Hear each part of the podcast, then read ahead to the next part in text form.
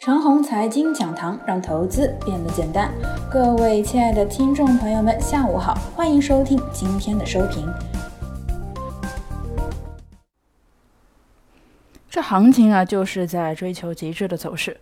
个人呢有个猜想，这行情啊，就是在追求极致化的走势，体现在了以下的几点。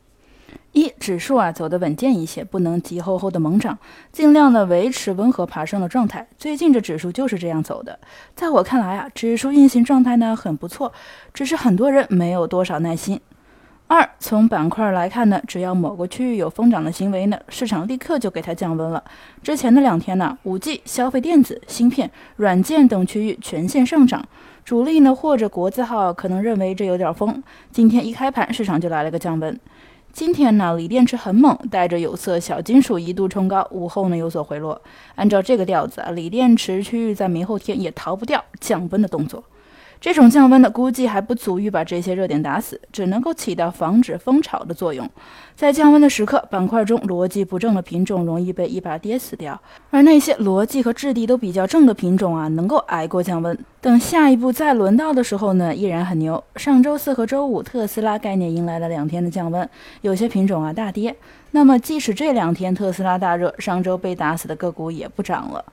三个人猜想啊，是不是指数重要关口的突破，非要大蓝筹横刀立马才有效呢？而是由广大的个股带领的指数突破就是无效的呢？看十二月十三日和十二月三十日的市场，前者啊是行情从底部突破了上来，后者呢是指数突破了三千点。这两天呢，大金融明显指数突破有效。昨天沪指突破了三千一百点，主要啊是个股带领的，而大金融呢只在尾盘摆了一刀，突破可能无效。难道说需要大金融再领涨一次突破才有效吗？当然，这只是猜想。如果这个猜想成立的话呢，那这行情真的就是在追求一种传统教科书式的机制。再仔细的看看十二月二十六日到十二月三十日的走势。十二月二十六日啊，尾盘券商股急拉，结果十二月二十七日个股大面积的退潮，到了十二月三十日，大金融再来蛮干了一把，才算是有效突破了三千点。眼前的走势啊，很类似，昨天尾盘券商急拉，到了今天个股退潮。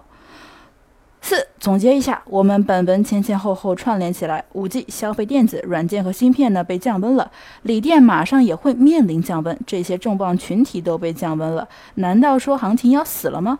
我的猜想是啊，降温效果一到，市场的超级主力可能会再次启动大金融来突破指数。等到指数再上台阶，个股就会再度轮番上演。长虹财经讲堂，让投资变得简单。各位亲爱的听众朋友们，下午好，欢迎收听今天的收评。